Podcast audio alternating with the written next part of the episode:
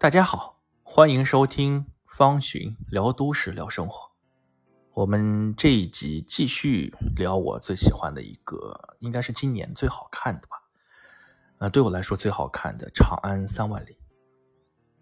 上一集我是聊了他们高适和李白相遇时候的我的一些想法或者是一些感悟。今天我继续聊他们在黄鹤楼喝酒的时候。题词题诗，这那一段让我感觉到，哎，特别像我们现在的副业和播客主。首先，我来说一下哈，什么是播客？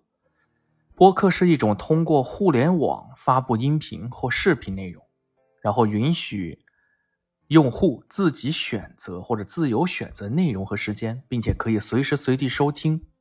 然后，播客的内容都是。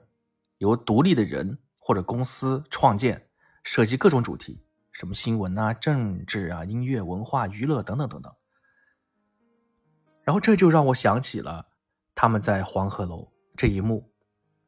黄鹤楼就相当于是一个媒体平台，而不同的诗人就相当于是个播客主，他们通过诗歌、诗词去表达自己的想法，去表达自己的人生观。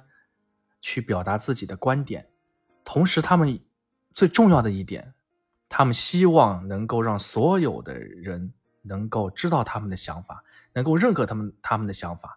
他们希望把自己的诗歌流传到民间，流传到各个角落，是不是和我们现在的播客特别的像？只不过现在我们是通过互联网，但是那个时候他们是要通过口口相传，其实是一样的。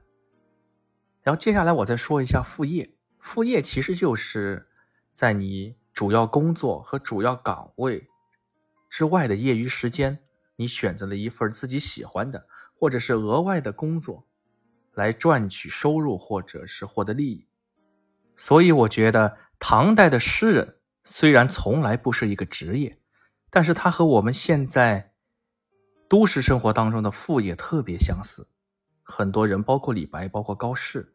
包括很多文人墨客，他们除了要通过科举考试，其次他们可以通过自己的诗词来赢取粉丝，来赢得关注，来赢得一些名门望族的推荐和欣赏，那他们就可以走上人生的高峰，然后被朝廷重用。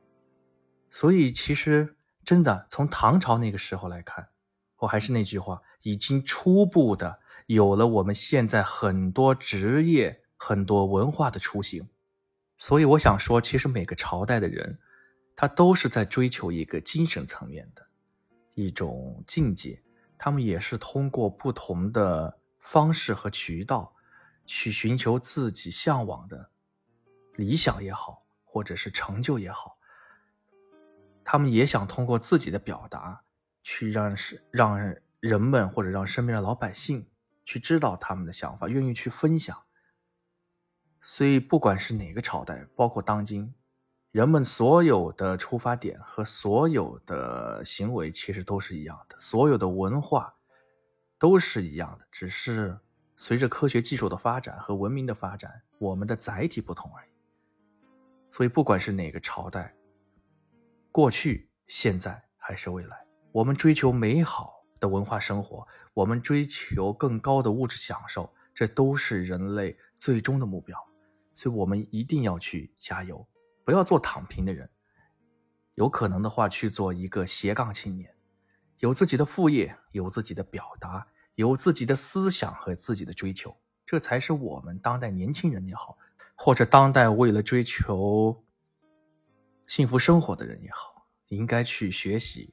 和倡导的，同时作为新媒体人和思想语言的传播者，我们也应该像李白、高适、杜甫，像唐宋唐宋年间的那些文人墨客、诗人一样，去把更好的东西表达出来，能够引领社会，能够传播大众，为人民服务。好了，今天我的表达就到这儿，欢迎收听方寻聊都市。聊生活，我们下期见。继续聊《长安三万里》。